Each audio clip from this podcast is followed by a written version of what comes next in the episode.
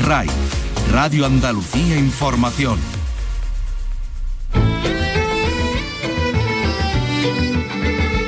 En RAI, Andalucía es cultura. Con Antonio Catón. Buenas tardes, hoy se cumplen 80 años de la muerte de uno de nuestros más grandes poetas, Miguel Hernández. Su legado es propiedad de la Diputación de Jaén, se guarda en el Centro Miguel Hernández de Quesada, de la localidad natal de su esposa Josefina Manresa. Hoy lo vamos a recordar leyéndolo, pero también conociéndolo a través de su biografía completa, Miguel Hernández, Pasiones, Cárcel y Muerte de un poeta que acaba de publicar José Luis Ferris. Miquel Román, buenas tardes. Hola, buenas tardes. Veinte años después, Ferris completa su obra con testimonios inéditos como los de Vicente Alexandre o la esposa del poeta Josefina Manresa. En sus páginas descubrimos a las mujeres que inspiraron sus versos de amor o las circunstancias del proceso que lo llevó a la cárcel y a encontrar en ella la muerte de forma prematura a los 31 años. Pero hoy también nos hacemos eco de los Oscars.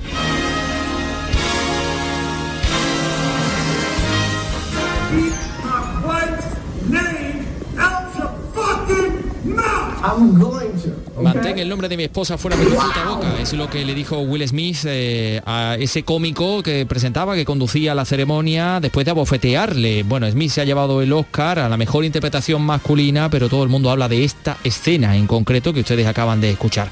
Lo vamos a repasar. La Pasión Francesa, la Semana Santa de los Viajeros Francófonos de Juan Villegas es un libro que da cuenta de efectivamente esa fascinación de los eh, nuestros vecinos por la Semana Santa de Sevilla y nos habla de una celebración en la que existían muchas tradiciones ya olvidadas. No se lo pierdan. Y hoy se ha presentado la muestra de teatro aficionado y el Festival de Teatro de Elegido en Almería. Y viene cargado con gente con nombres muy importantes. Se lo vamos a contar en este programa que realiza Ángel Rodríguez y que produce Ray Angosto. Andalucía es cultura con Antonio Catoni.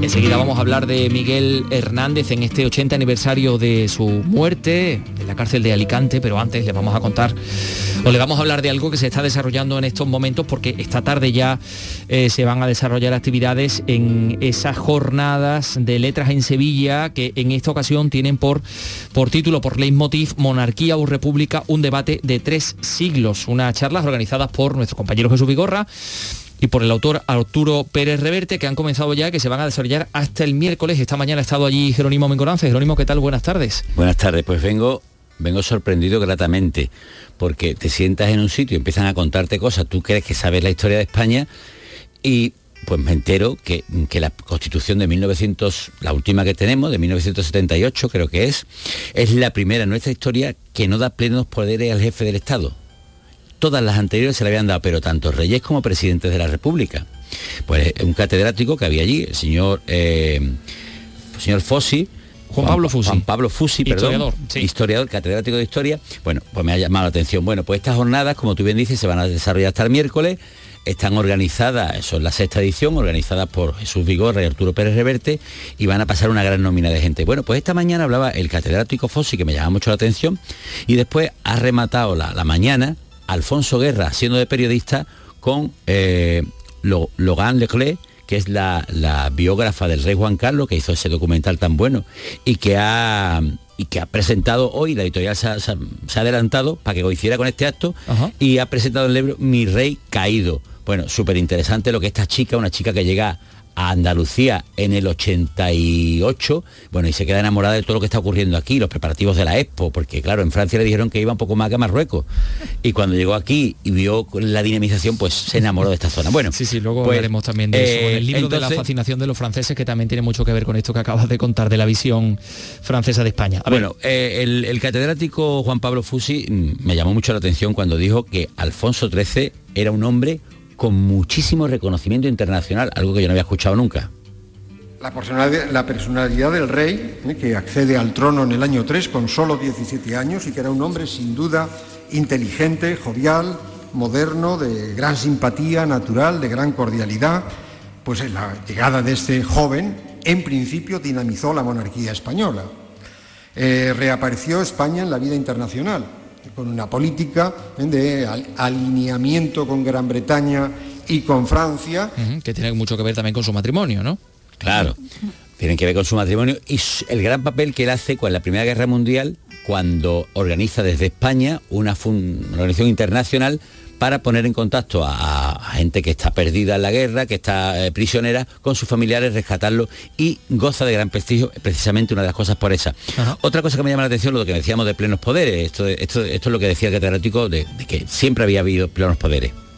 La nuestra de ahora no, ¿eh? ninguno, pero todas las anteriores, incluidas las de Cádiz, todas le reservan un poder ejecutivo a la corona o, en su caso, al presidente de la República en, la Segunda República.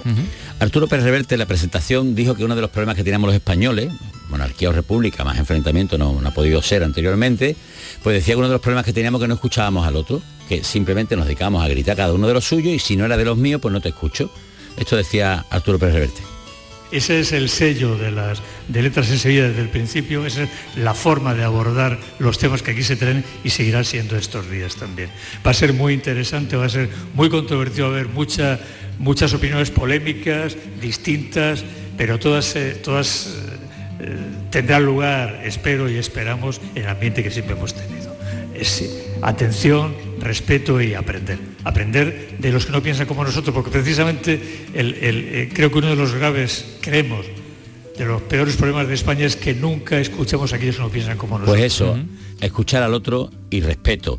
Y, bueno, gran momentazo, el ex vicepresidente del gobierno, Alfonso Guerra, un hombre que, bueno, que, que no hace falta que yo explique quién fue, eso lo conocemos todos, pues haciendo de periodista y preguntándole a esta chica, a la, digo chica porque es jovencita, eh, a, la, autora del libro eh, Mi Rey Caído, que se, ha presentado hoy, preguntándole, porque ella le escribe una carta muy dura, cuando se entera de todos estos sucesos últimos, le escribe una carta muy dura al rey. Y Alfonso Guerra pues, le mete un poquito de la llaga y le pregunta por eso. Bueno, en un momento determinado, cuando se conocen todos estos líos, tú escribes una carta que la publicas, que yo considero que era una carta muy dura para el rey Juan Carlos. Sí, pero también le decía que por favor entrara en la historia de España, en la gran historia, ¿no? Mm. Que eso no lo había hecho, no lo había hecho bien, no, no, forjó su leyenda, no, no se ocupó de eso. Era una persona al final bastante discreta. No, no, no, no, no un francés hubiera ido por todo el mundo dando lecciones de cómo hacer la transición en todos los lugares, ¿no? ¿No? Claro, mm, ella decía, e, en Francia esto es imposible, porque había un presidente de la República, era François Mitterrand, que había alguien con una levita que lo anunciaba y era un presidente de la República, se pone, esa corte no la ha tenido Juan Carlos nunca, era una persona así. Bueno, pues nada, para, terminar decirte que esta tarde continúan las charlas, que durarán hasta el miércoles, en ellas vamos a poder escuchar a Cayetana Álvarez de Toledo, Carmen Calvo, Ana Pastor y una amplia nómina de estudiosos y eruditos desconocidos, pero que conocen mucho y en profundidad los últimos tres siglos de nuestro país. Monarquía o República, las jornadas de letras en Sevilla. Gracias Jerónimo Mingolance. Bueno, son las 3 y 8 minutos. Andalucía es cultura con Antonio Catoni. De lunes a viernes a las 4 de la tarde tienes una cita con el flamenco. Los conciertos y festivales, los recitales, los homenajes, las citas imprescindibles de este arte genuino de nuestra tierra. La mejor selección de nuestra fonoteca. Portal Flamenco. De lunes a viernes, desde las 4 de la tarde, con Manuel Curao. RAI, Radio Andalucía Información. En RAI Andalucía es cultura. Hielo negro y escarcha, grande y redonda.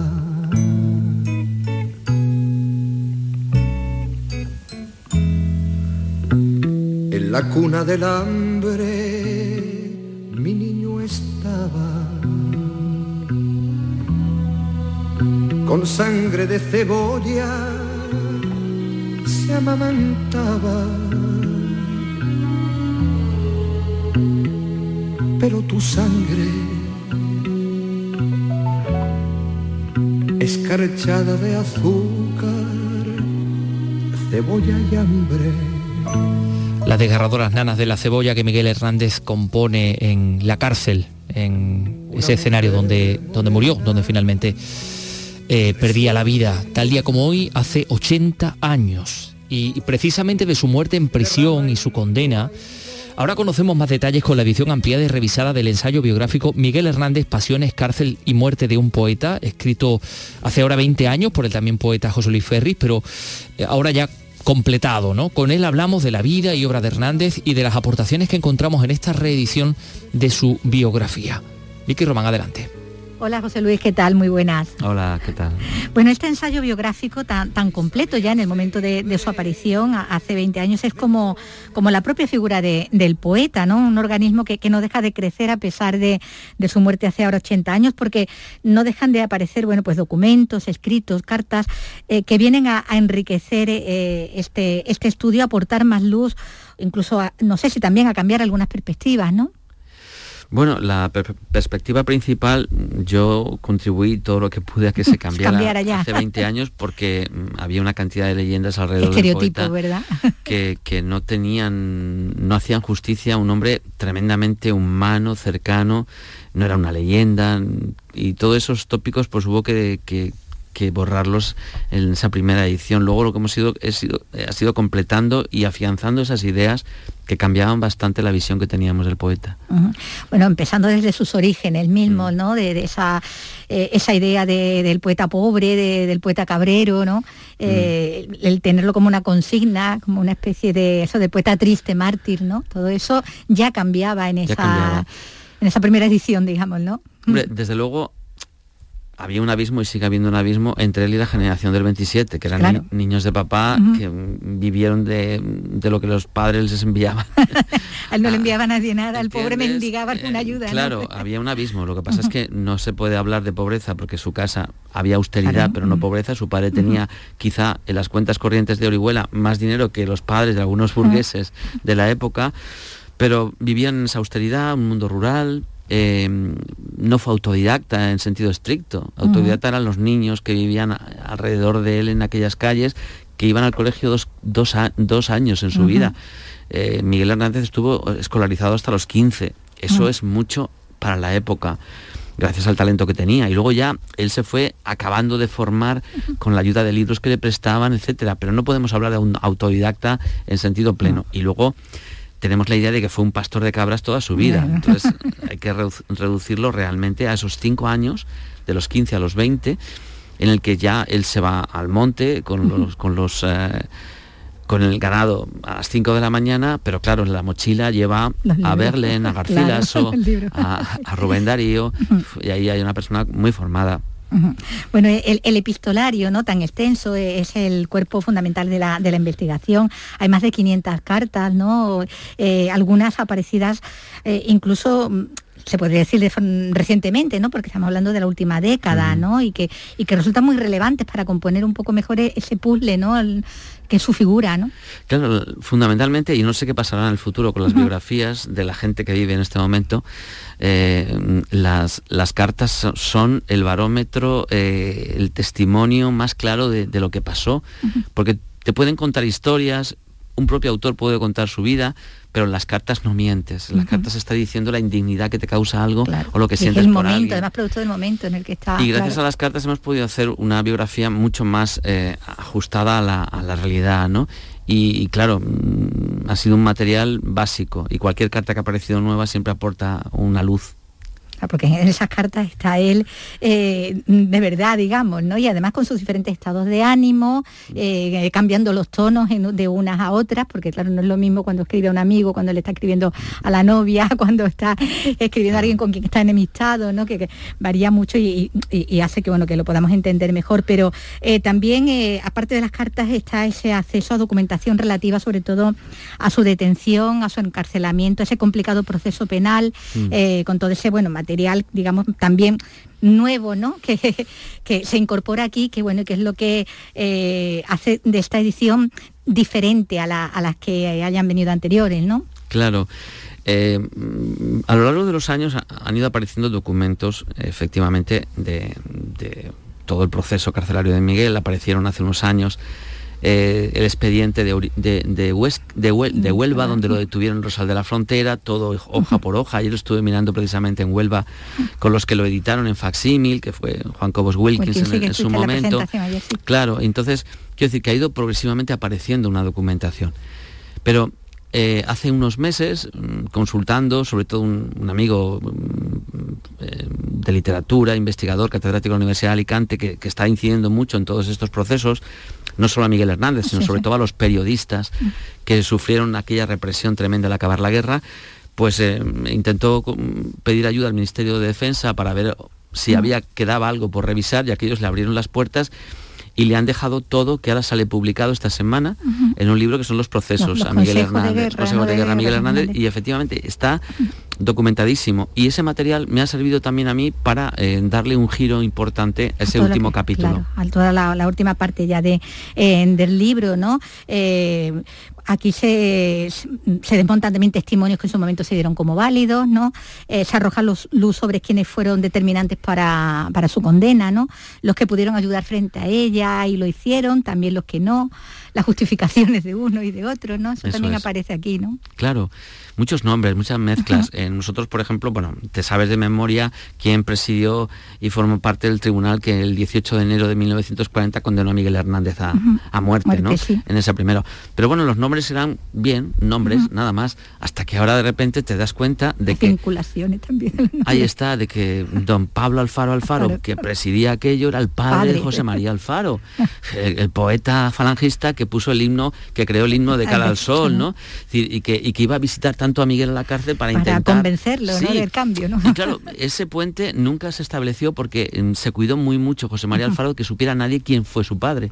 Lo borró de cualquier eh, biografía, relación familiar, etcétera hasta que apareció una esquela cuando murió el padre en los años 70 y ahí al ver la esquela es cuando dices, caramba, sí que era su hijo, no, ya no lo puede negar, está aquí, ¿no?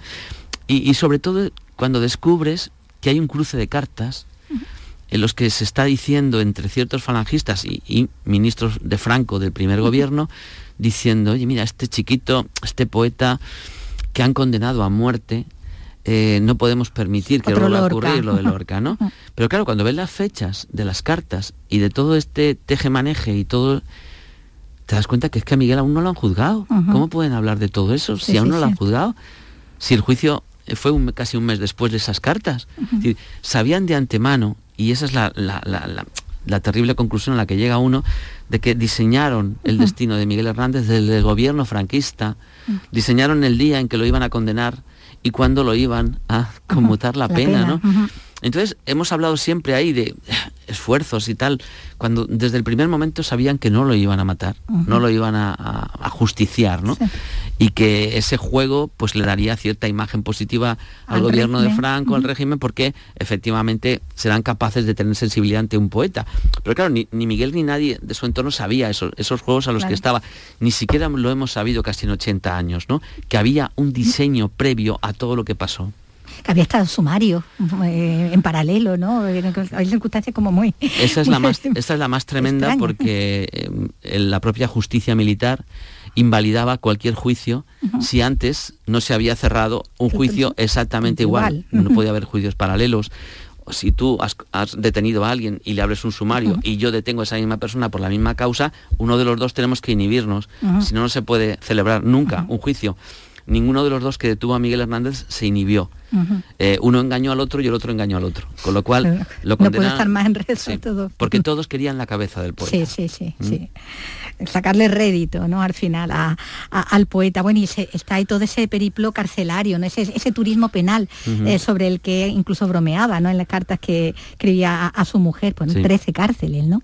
13 cárceles. Nada menos. Sí. Y, sin tener ni idea ni por qué de unas a otras, ¿no? Nada, un peregrinaje sin ningún sentido y por algunas cárceles especialmente duras, la de Orihuela, que era el seminario que se convirtió en cárcel y prisión, es una de las más duras porque estás en tu tierra y no va nadie a verte, ¿no? Esa es una de las más eh, duras. Y luego físicamente la cárcel de Palencia pues le minó la salud bastante, ¿no? Por esas eh, celdas con una humedad brutal en la que ya cogió un principio de tuberculosis que luego fue lo que a fin de cuentas al no curárselo, al no tratarlo, al no llevar al, hospital Portacoeli de Valencia, que es donde tenía que haberlo llevado. ido además a la cárcel de Valencia. a pero, 160 kilómetros de Alicante, en la última, pues no hubiera costado nada llevarlo allí, pero había una voluntad por encima de lo que podemos sospechar directamente mm, centrada en que había que salvar el alma de Miguel y la vida, pues eh, y el cuerpo era otro, otro asunto. Mm. Bueno, ahí está todo ese contexto histórico, político que, que enfrentaba hasta hasta antiguos amigos, ¿no? Y, y bueno, y luego estaba también su propia personalidad firme, ¿no? De Sí. mantenerse también en, en sus ideas, lo que hizo que bueno, que, que alrededor de su figura, pues mm, hubiera muchas polémicas, se levantaran polémicas y que 80 años después siga siendo objeto de estudio, bueno, por parte de los investigadores, que su figura no deja de ser muy atrayente, ¿no? Por Lo- todo esto que decimos, Lo ¿no? es. Mm. Nada, pasado mañana, bueno, el domingo, el domingo exactamente cojo un avión para Zúrich, donde vamos a celebrar el, el lunes 28 un congreso en la Universidad de Zúrich sobre Miguel Hernández, con lo cual, mm, con participación de gente muy interesante. Por aportaciones. Más, claro. más eh, actual no puede estar siempre. Es que, mm, en resumen, muy pocos poetas han resistido tanto el paso del tiempo. Eh, Miguel Hernández es un poeta que no envejece, su poesía no envejece. Ahora mismo, en cuanto estalló el conflicto de Ucrania, eh, las redes se llenaron de poemas Claro. de Miguel Hernández. Y no ha habido otro poeta que pudiera resistir tanto y ser tan actual como él. Ah, Eso te iba a decir, que precisamente ahora en el contexto en el que nos estamos moviendo mm, tiene más vigencia quizás que, que, eh, que nunca, ¿no? Y, no sé, mm, ¿no dejaremos de descubrir nuevos aspectos sobre su vida y su obra? Bueno, Leopoldo de Luis dijo que, que sobre Miguel Hernández se podía decir la primera palabra, pero nunca la última, ¿no? Mm, Yo estoy convencido de que, bueno, aportaciones de investigación filológica sobre su obra puede ser, puede haber, ¿no? Pero sí que es verdad que Miguel regaló muchísimos textos durante, el- sobre todo en la, la época del carcelaria, a compañeros que se habían deprimido, que, que estaban hechos polvo porque era el cumpleaños de su hija, hacía dos años que no veían a la niña. Y entonces Miguel se acercaba y le hacía un poema, decía, envíale todo esto, esto a tu niña. De algunos se quedaba copia y de otros muchos no. Y pueden Lo cual, aparecer. en este país hay mucha gente que tiene en casa, en la caja del abuelo, poemas de Miguel y no lo saben. No lo saben. Oh, Un tesoro, tiene un tesoro y no, lo, y no lo sabe. Bueno, pues todo eso, siempre hay buscadores de, de todas esas, de todas esas joyas, ¿no? Y que tanto, bueno, y que, y que ayudan, ¿no? A, a- a configurar todavía mejor la, la- la persona, la figura, la, la obra de Miguel Hernández. Pues muchísimas gracias, José Luis. Nada, Gracias. encantado de compartir este tiempo con vosotros. poblado tu vientre de amor y sementera.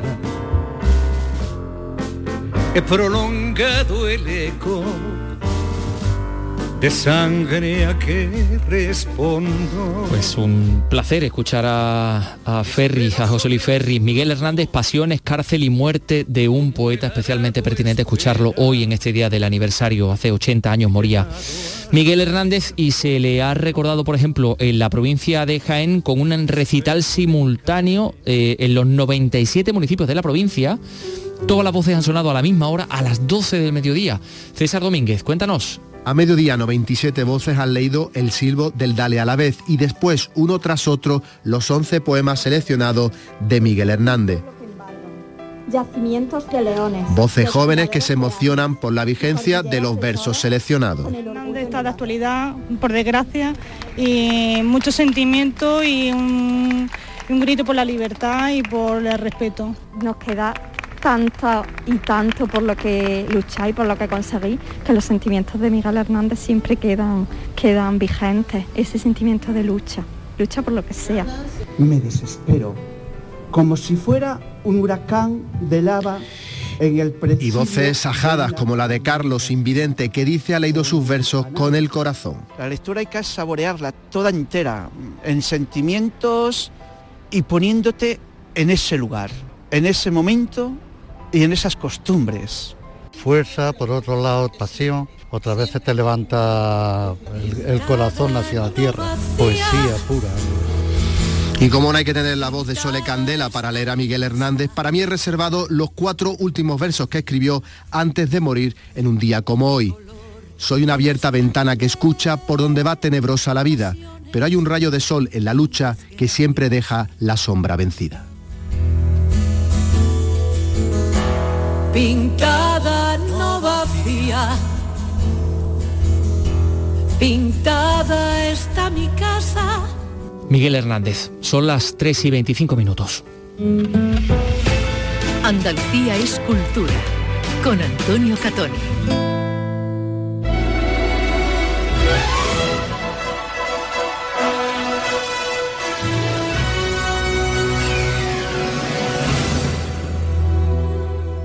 Bueno, pues vámonos a repasar la ceremonia de entrega de los Oscars, donde Will Smith, pues ya sabemos todos que se ha convertido en, en el protagonista. En el protagonista. Lo iba a hacer eh, por el hecho de llevarse el Oscar, no ese que tanto le esquivaba, ¿no? Parecía que este iba a ser su año, de hecho todo apuntaba a que lo iba a ganar. Y con eso ya, bueno, pues hacía historia, pero es que la ha hecho de otra manera, a, a tortas. Claro. Porque, bueno, una- un desafortunado comentario como parte de- del show, ¿no? Y eh, como parte de- del guion humorístico de- del presentador, del también actor Chris Rock, eh, pues mm, desató, bueno, pues, pues su indignación, eh, porque hacía blanco en su en su mujer, en, en su en la actriz eh, Yada Minkett, que estaba sentada junto a él, hizo esa broma de sobre el corte de pelo.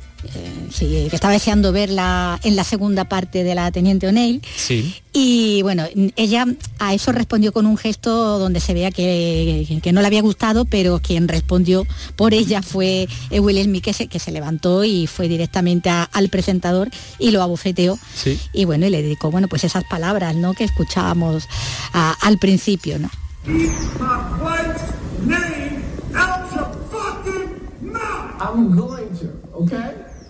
Quita el nombre de mi mujer fuera, o deja el nombre de mi mujer eh, fuera de tu puta boca, ¿no? Eso es lo que le decía, volvía a, a- bueno, desde su sitio se lo, se lo decía después de haberle eh, dado ese, ese guantazo y bueno, el presentador se, seguía haciendo todavía un poco de, broma con, con lo que había ocurrido. En ese momento, bueno, no- nadie sacó a, a Will Smith de la sala porque es que mm, faltaba muy poquito. Justo detrás era eh, la entrega de- del Oscar a la mejor actriz que se lo llevó Jessica Chastain en ese ambiente, ¿no? La, la pobre. Sí, y sí. a continuación ya es cuando se anunciaba el Oscar al mejor actor, que era para él, evidentemente, por ese trabajo que hace como el padre de las hermanas Williams, ¿no? De, de las tenistas.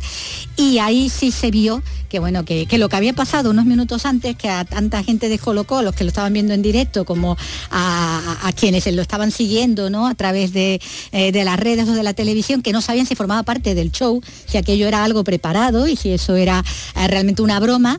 Eh, bueno, pues se confirmó que no lo era cuando ya subió a recoger eh, el premio, muy, muy nervioso, eh, pidiendo disculpas a, Mm. a la academia, pero no a Chris Rock, eh, el que se, el que fue agredido, a él no le pidió ninguna, ninguna disculpa. You Tienes que soportar abusos, que la gente diga locuras de ti. En esta profesión tienes que lidiar con la falta de respeto de la gente y hacer como que no pasa nada. El amor te lleva a hacer locuras. Bueno, se puede entender como una especie de disculpa, pero desde luego no al que se llevó la... No, no, no, y que bueno que a parecer La no, aguanta, no lo ha, no lo ha denunciado y que por eso la policía, bueno, la policía de Los Ángeles ha hecho hasta un comunicado y todo, ¿no? sí, sí. Eh, diciendo bueno que no hay denuncia de momento, pero que eh, y desde la y dos horas después de que pasara todo esto sí que la academia eh, se manifestaba, ¿no? Rechazando cualquier tipo de, de violencia. La verdad que es que ha deslucido totalmente la, la gala que de por sí estaba siendo aburrida, todo hay que decirlo, que si no hubiera ocurrido esto seguramente pues no había eh, acaparado ya. mucho muchos titulares donde nos quedamos bueno con la pena de, de no ver más allá pero eso sí con una satisfacción y es que eh, haya ganado eh, el Oscar al mejor corto de animación Alberto Mielgo no con esa maravilla de, de corto que es el limpia parabrisas de la que hablamos aquí en, en su momento cuando la nominación y se ha opacado bueno pues el triunfo de Coda que es la Sí. película que más eh, Oscar ha obtenido como mejor película guion adaptado y actor de reparto que daba visibilidad también a, a las personas sordomudas se ha eh, utilizado mucho el lenguaje de signos eh, en la gala que ha ganado como mejor dirección la directora Jane Campion por El poder del perro y que bueno ahí estaba como decíamos Jessica Chastain llevándose el, el Oscar por como actriz por los ojos de Tammy Faye Bueno, gracias Vicky por este repasito a los Oscars. Hombre, como no hemos hablado de lo que ha pasado en el Festival de Málaga, pues tenemos que contar el palmarés, que Cinco Lobitos y que Utama han sido las películas ganadoras de la edición número 25, a la mejor película española e iberoamericana respectivamente, edición con una gala de clausura que se retransmitía también por esta, por esta casa, ¿no? José Valero, a ver, cuéntanos, ¿qué dio de sí el palmarés? Cinco Lobitos de Lauda, Ruiz Azúa ha ganado los 10 10.000 euros de la Vignaga de Oro, la mejor película española, también el premio al mejor guion, el del público y las actrices Laia Costa y Suy Sánchez como mejores intérpretes femeninas. Su directora, Alauda Ruiz Azúa. Muchas gracias al jurado por darnos alas, por dar esta visibilidad a la película, una película que nace pequeña, que está hecha desde el cariño y, que todo esto es, pues bueno, es, es, oro, ¿no? Para la película, para que se vea, para que se hable de ella. Muchísimas gracias. Alejandro Lovalle Zagrisi ha logrado el premio a la mejor película iberoamericana con Utama y la mejor dirección entre otros galardones. No estuvo en la gala, pero esto comentaba a Canal Sur Radio. Este premio significa obviamente muchísima felicidad, motivo de orgullo sobre todo agradecimiento con todo el equipo, con toda la organización del festival y espero que sea un impulso para poder compartirla con el resto del público español. Premio a la mejor interpretación masculina para Leonardo Esbaraglia. Muchísimas gracias Málaga, muchísimas gracias por el premio Sur, por este otro premio, por el premio de mejor actor ahora. Gracias por ese festival maravilloso que me dio, no sé, tantas alegrías Estoy muy agradecido con el, con el jurado, gracias por reconocer este trabajo. Fiorella Faltoyano fue la presentadora de la gala. Estos días han sido de muchas emociones, cercanas, cercanas porque han venido desde la complicidad con el público. Este público que ha hecho del Festival de Málaga la metáfora perfecta de lo que significa la palabra encuentro. Un festival que ha recuperado a la gente de nuevo para este certamen con el que toda Málaga se vuelca. Gracias José Valero, son las 3 y 31 minutos, nos quedan muchas cosas por contarles, vamos a escuchar al autor de La Pasión Francesa y vamos a hablar de teatro enseguida.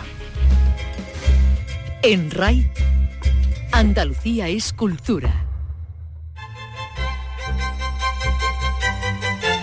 El Centro de Investigación y Recursos de las Artes Escénicas de Andalucía ha cogido hoy la celebración del Día del Teatro, acto en el que se ha reconocido la importancia del sector. Ahí estaba la consejera Patricia del Pozo, la consejera de Cultura. Marilo Rico, ¿qué tal?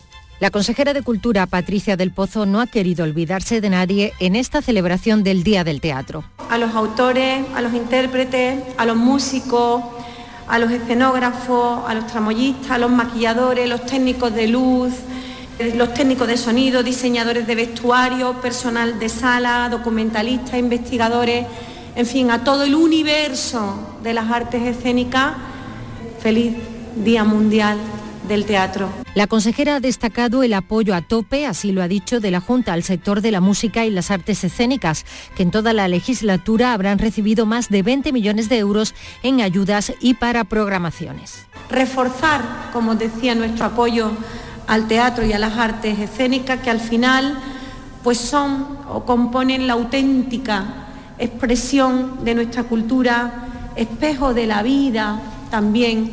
Y por supuesto son un reflejo trascendente de la sociedad y la condición humana en cada momento. Bueno, el Día Mundial del Teatro que se ha celebrado de esta manera en Sevilla y en Elegido se ha presentado la programación de la muestra de teatro aficionado que cumple su 33 edición. Belén Nieto, Almería. Arlequines, actuaciones con la descarada Tracks, un siluetista, un dúo de violín electrónico, reconocimiento a los 11 directores de la muestra, actuaciones musicales y un espectáculo aéreo de gran formato. Una gala en la que hemos conocido con detalle los entresijos de esta nueva edición del Teatro Aficionado de Elegido. Escuchamos al alcalde elegido Francisco Góngora. Por eso yo creo que es especialmente importante en un municipio que trabaja tan duro que hace tantísimos esfuerzos, que tiene tanta capacidad de superación y de, esfuerzo, también seguir apostando por la cultura como se está haciendo, con ese buque insignia que es nuestro Festival de Teatro, pero también, casi casi yo, le doy más importancia a la muestra de teatro aficionado. La muestra de teatro aficionado se prolongará hasta el 30 de abril, mientras que el Festival de Teatro, el buque insignia, se desarrollará desde el 6 de mayo hasta el 11 de junio. Andrés Calamaro, el Juglars, el Teatro Comestible son algunas de las propuestas de este año.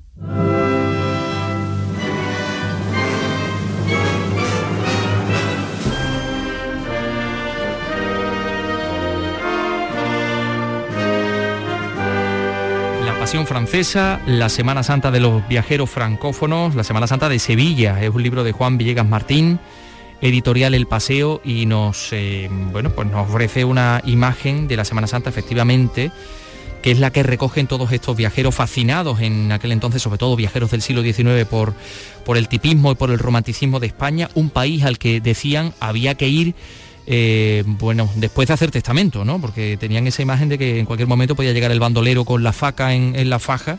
Juan, ¿qué tal? Muy buenas, ¿cómo estás? Buenas, muy bien. Pues aquí a hablar un poco de la Semana Santa y de los franceses. A ver, después de haber hecho este estudio tan concienzudo, ¿por qué crees que les fascinaba tanto lo andaluz y particularmente la Semana Santa? Bueno, en el siglo XIX está esa visión romántica de lo exótico, de, lo, de este, esta tierra orientalista en la que pues durante tanto tiempo había dominado el Islam, ¿no? Eso crea una idea de, un país eh, pues exótico que había que, había que conocer y ya digo, bajo el impulso de ese sentimiento romántico, ¿no? Después, más adelante, eh, yo creo que, mm, claro, las cosas empiezan a cambiar, la propia ciudad eh, Sevilla, Sevilla que es para ellos el icono de, esa, de esa tierra de leyenda, de tradición, va modernizándose y a partir de ahí las cosas cambian, las cosas cambian y hay toda una corriente de, intelectuales, periodistas, pintores, mm, eh, que vienen a, relatar cómo es esa Sevilla y esa Semana Santa, que es dentro de lo que es Sevilla, pues como es, digamos, el, eh, centro mm, que significa el choque cultural que, se, sienten todos los franceses y francófonos en general que vienen. Tú llegas desde, desde los albores del siglo XIX, ¿no? Sí. Hasta prácticamente nuestra época, ¿no?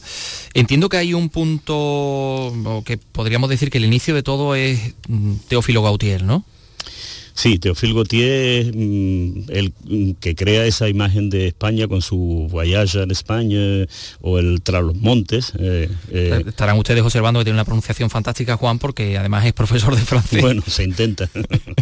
Em, sí, eh, Teofil Gautier es un poco la referencia y, de hecho muchos de los viajeros posteriores, incluso muy posteriores, van a, a contar cosas que ya había contado Teofil Gautier. Lo que pasa es que Teofil Gautier no, no se centra en la Semana Santa. Él cuando viene no es el momento de la Semana Santa, entonces eh, toca lo que son, digamos, los objetos litúrgicos que en la catedral se utilizaban para las ceremonias de la Semana Santa. Por ejemplo, habla del, del, tenebrario de Bartolomé Morel, habla del famoso monumento, el monumento catedralicio del Jueves Santo, que era... Que, lo hemos tenido hasta los años 60 del pasado siglo. Que hay fotografías, bueno, hubo, hay grabados, estaba muy difundido en España y en, y en Europa y según, vamos, comentaba el otro día conmigo la profesora Plaza Orellana, que era el centro, era lo, más eh, representativo de la Semana Santa de, la primera mitad del siglo XIX, eh, más que las propias cofradías, más que las propias cofradías. Y después también otro elemento que mm, eh, aparece en los libros de Gautier y, después incluso Dumas lo, copia prácticamente y otros también, que es el tema del Sirio Pascual el Sirio Pascual, que era una columna de cera enorme, de unas dimensiones tan altas que necesitaba de una escalera de caracol para poder subir arriba a encenderlo y a lo que llamaban gouverner la flama, es decir, eh, mantener que aquello no se apagara. Como las vestales romanas, ¿no? Algo parecido, algo parecido. Quitar la cera, quitar la cera. Y era por lo visto de unas dimensiones, eh, vamos, monumentales, absolutamente monumentales. Esos eran los, primeros elementos que aparecen relacionados con la Semana Santa en, esa fecha. Eh, de todas formas, antes de Teofil Gautier hay un testimonio muy interesante que es el del farmacéutico de las tropas de Napoleón, de José Napoleón, eh, Sebastián Blas, que en 1810 y 11 está en Sevilla. Entonces sí, él, sí relata las procesiones de, Semana Santa de, aquellos años, de la ocupación. Y mm, bueno, pues muy interesante porque mm, él cuenta el, impacto que, que, siente al ver esos encapuchados que además les daba miedo porque pensaba que podía haber una conspiración, podía y podía incluso portar armas debajo de la capucha. Y claro, son los franceses, pues en aquel momento están muy preocupados de una posible insurgencia dentro de la ciudad. Es muy curiosa la, llegada además a Sevilla en una barca de noche y él dice, a ver, ¿dónde está Sevilla? Eh, y él teme que le vayan a, lo vayan a matar allí los barqueros o, o hay alguna conspiración en torno porque él ve luz en un lado y en el otro lado oscuridad.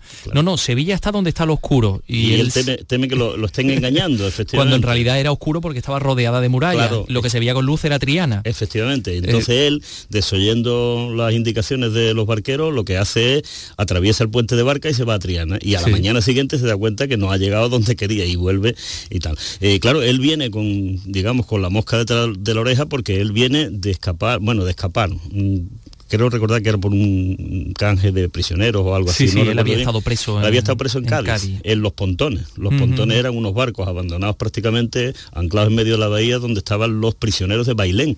Lo cierto es que venían muy, muy escarmentados de aquello. Entonces los encapuchados de la procesión, él veía unos posibles, mm, pues eso, conspiradores y tal y cual. Pero sigamos por ahí, por lo del tema de los eh, encapuchados, de, de los nazarenos, porque es prácticamente una constante, muchos de ellos repiten un eco aprendido seguramente en Francia de la relación con la Inquisición. Tienen como una obsesión que cada vez ven un nazareno y dicen esto es la Inquisición que todavía está viva aquí, ¿no? Ciertamente, el flash ese siempre está ahí, la idea de, eh, creo que le llaman eh, tableau, mm, vivant, de, tableau de la Inquisición, como una especie de cuadro de, la Inquisición, ¿no? Entonces ellos ven el San Benito de la, mm, del Santo Oficio, ¿no?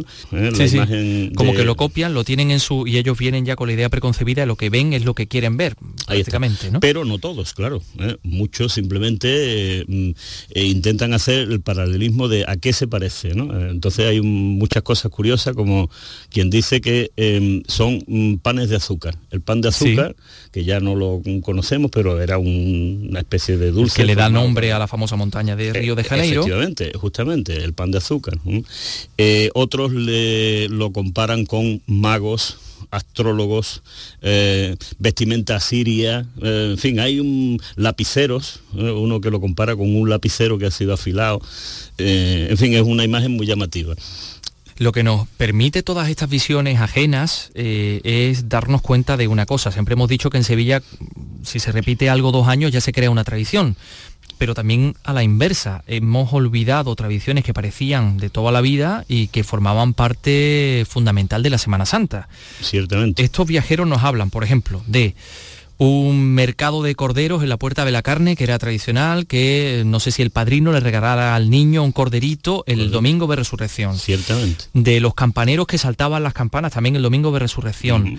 De una serie de cosas que ya no existen. Por ejemplo, mira, me voy a venir aquí a la página 143 que nos habla de una ciudad de luto, con las tiendas cerradas, los servicios públicos paralizados, las páginas de los periódicos estaban recuadradas con filos negros, estaban... Como si fuera una esquela enlutadas. Sí sí, de hecho existía el, trabajo del lutero, ¿no? Que, que, que ponía los papeles de cartas, los hacía. Entonces nos están hablando de una Semana Santa eh, en la que, por ejemplo, la procesión del Santo Entierro era la principal, una Semana Santa que, bueno, que hemos perdido en muchos aspectos, ¿no? Eh, eso estamos hablando del siglo XIX.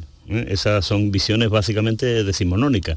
Eh, por ejemplo, esa feria de los corderos la, relatan varios viajeros y es muy interesante porque está relacionada con, yo creo que básicamente es la costumbre de las monas de Pascua que se conserva todavía en Cataluña. ¿no?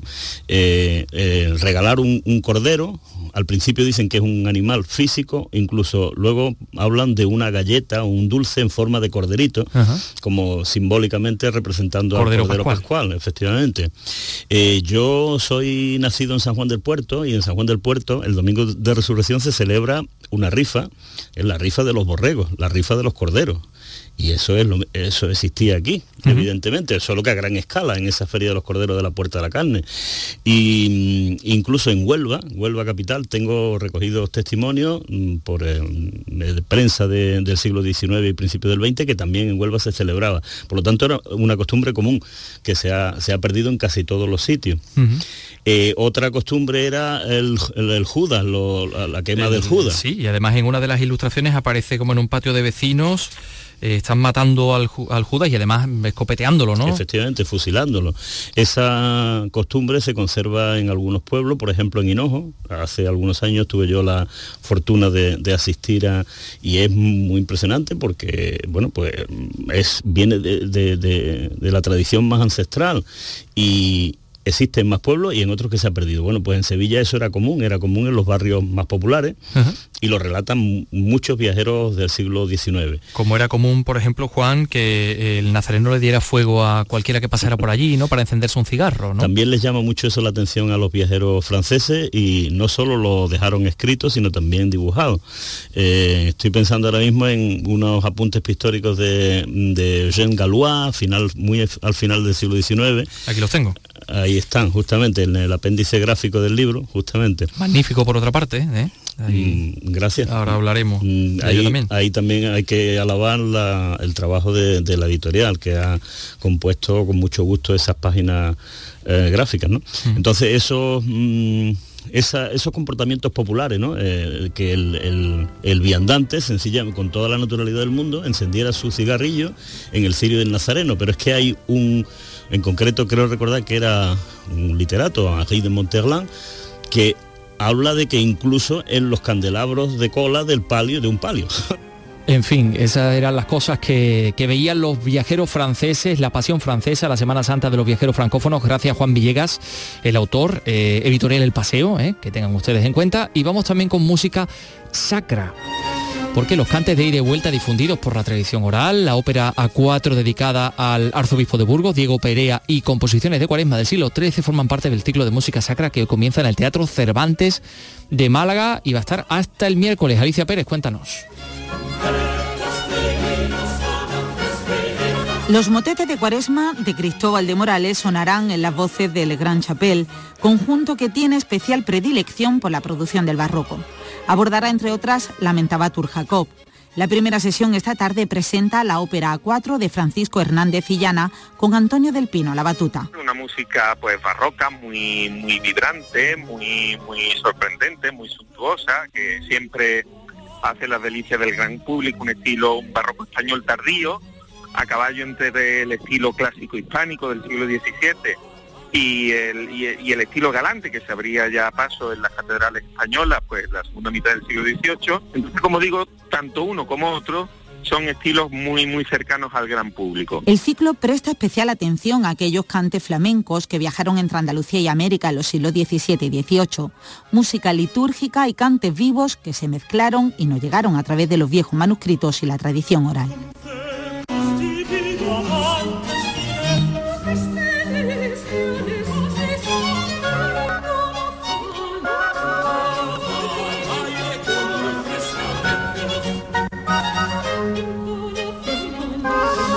La música sacra en este ciclo de conciertos en el Teatro Cervantes de Málaga. Bueno, pues esta noche en Andalucía Televisión tenemos cine clásico.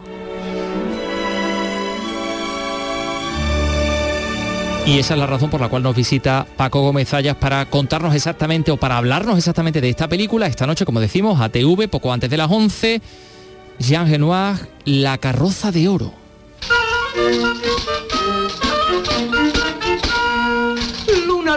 Luna d'argento, luna piena di sentimento, che agli amanti fai tanti doni, dagli un piatto di maccheroni. Bueno, pues ahí está Ana Magnani ese personaje que interpreta ahí haciendo, bueno, comedia del arte, porque hay uno, un homenaje en esta, en esta película y que está Paco Gómez Zayas para hablarnos de ella, de la carroza de oro. ¿Qué tal? Muy buenas tardes. Bueno, te decía eso, que es Ana, Ana Mañani, ¿no? que es la Ana Mañani es la protagonista de, una película que está basada en un relato, en una novela corta de, de Merimé, llamada La carroza del Santísimo Sacramento, del Santo Sacramento, y que cuenta la historia efectivamente de unos cómicos ambulantes, que aquí en España recordarán a, algunas formaciones de antaño y, y que efectivamente allí lo que representan son eh, personajes o, escenas típicas de la comedia del arte, como tú bien decías. Con los arlequines, los polichinelas y, demás, ¿no? Mm. En esos espectáculos, bueno, que hacen mm. eh, en callejeros, eh, en esta historia que, bueno, que dirige Jean Renoir. Y que tiene además a fotografía, la fotografía a cargo de Claude Renoir, ¿no? Ahí queda todo, todo en familia. Todo en familia, sí. Em, Jean tuvo un hermano que se llamó Claude, pero este Claude es su sobrino, el hijo de, Pierre, el actor. Y y, que bueno, eh, le, acompañó eh, ya en esta etapa. Bueno, la verdad es que Claude Renoir empezó a hacerle fotografías ya a mitad de los años 30, fue de las primeras cosas que hizo, estaba recién debutando en el cine y luego lo que no le acompañó fue después, eh, en su etapa en la que ante la invasión nazi de los franceses, Renoir emigró a Estados Unidos, donde además tuvo eh, muy buena acogida porque era uno de los grandísimos directores del cine francés de los años 30. Y después mm, su vuelta a Europa se produce precisamente con esta película que podemos ver esta noche en Andalucía Televisión, La carroza de oro, que, hace allá en el año 52 y que eh, eh, es una película que al, gran especialista eh, o, al gran entusiasta en la filmografía de Renoir, es decir, al crítico André Bazin, el que dio pie a todos los jóvenes, el, que, el que además les inculcó ese amor a Renoir, eh, siempre decía que era un poco pues, el ejemplo de esas mm, contradicciones que él veía en toda la filmografía de Renoir entre el arte y la vida, entre la naturaleza y la cultura. Lo de la naturaleza y la cultura aquí es un poquito más, eso se ve más en primer plano eh, en las películas en que pasa la acción en el campo. claro. Eso, es verdad. Pero es verdad que, que, esa especie como de complementariedad que hay entre el arte y la vida en casi todas las películas de Renoir, aquí está especialmente eh, relevante. ¿no?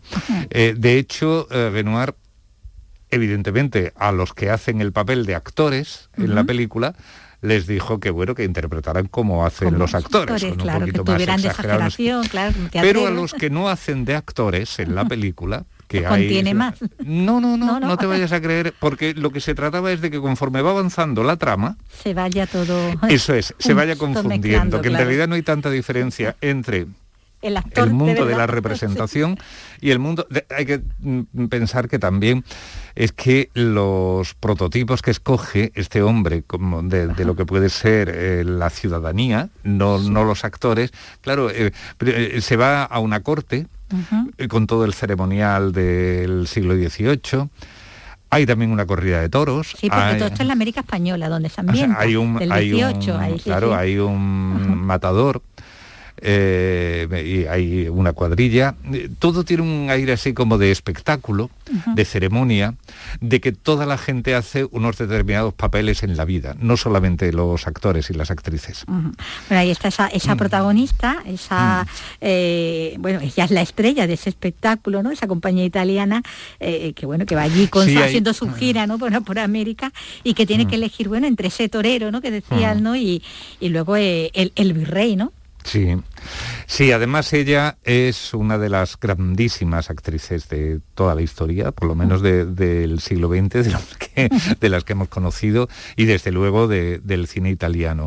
Eh, y además aquí tiene la oportunidad de volver a sus orígenes, porque aunque mm, casi nadie lo sepa y además teniendo en cuenta la imagen de gran trágica que da siempre Ana Mañani, lo que, lo que nadie se, eh, se hace un poco la idea es que ella empezó precisamente en el teatro de en, una especie como de lo que aquí llamamos revista. Sí, sí, como y, y, así empezó eh, ella y después ya pasó al teatro más dramático, se convirtió en una grande del teatro y del cine fue de las pocas que se aceptó no solamente es, eh, el que hubiera tenido un éxito y unos seguidores durante la etapa del fascismo, sino que además cuando, cuando después ya llegó la democracia a Italia, ese se convirtió prácticamente en un icono del neorrealismo. Era la trágica del, del neorrealismo italiano. Tuvo la relación con Rossellini, que se mm. vio interrumpida sobre todo cuando apareció, Ingrid, Bergman.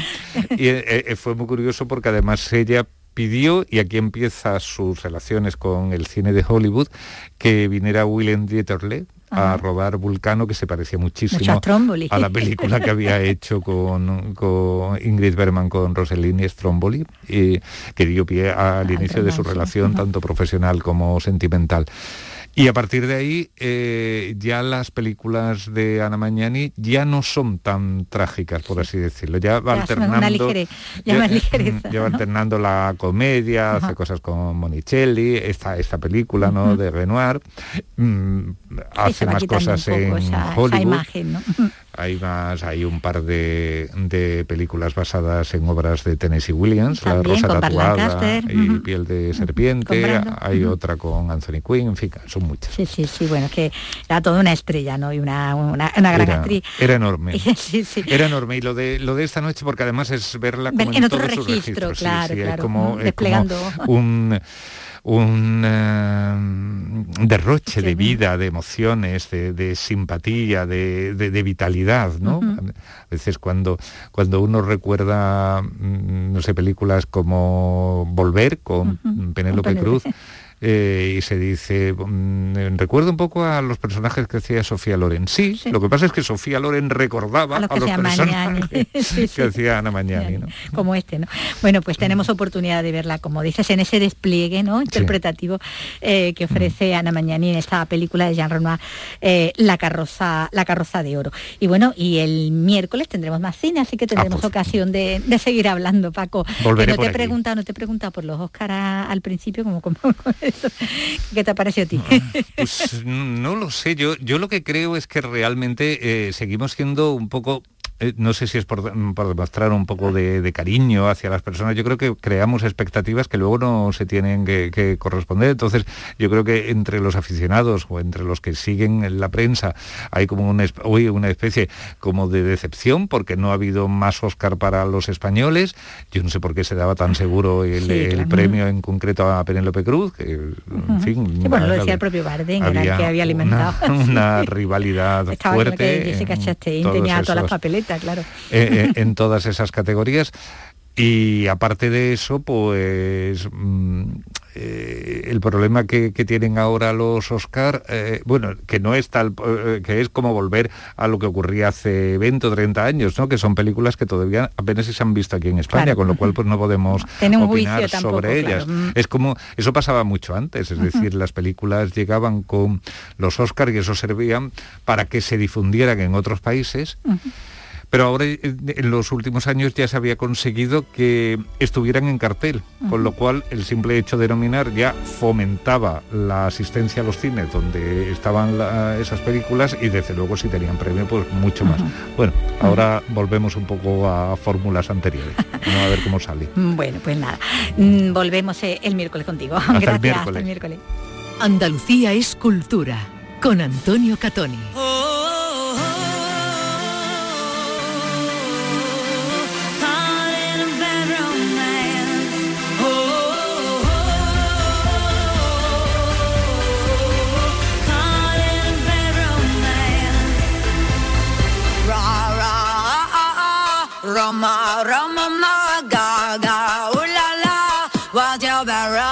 Pues Lady Gaga también estuvo anoche los Oscars. Hoy cumple 36 años esta neoyorquina que se llama en realidad Stephanie Joan Angelina Germanotta, más conocida como Lady Gaga, cantante, compositora, productora, bailarina, actriz, activista, diseñadora de moda también, DJ y bueno, y reconocida por su sentido estético cambiante, un tanto extravagante también con respecto a la música, la moda, las presentaciones en directo y los vídeos musicales. Em, adquirió fama como artista tras el lanzamiento de su álbum debut, eh, The Fame, en el año 2008, que incluye eh, algunos eh, muy conocidos. Este Bad Romance creo que no estaba entre, entre ellos, ¿no? Pero ahí estaban Just Dance, Love Game, Paparazzi o Poker Face un disco que tuvo éxito comercial y que llegó al primer lugar en numerosas listas de éxitos. Bueno, pues a dos minutos de las cuatro de la tarde les vamos a dejar con Lady Gaga. Mañana regresamos a las tres, por supuesto, en este programa en Andalucía Escultura. Hasta mañana, Vicky Román. Ahí ha estado Ángel Rodríguez en la realización, Ryan Gosto en la producción, aquí delante del micro también Antonio Catoni. Un saludo, adiós.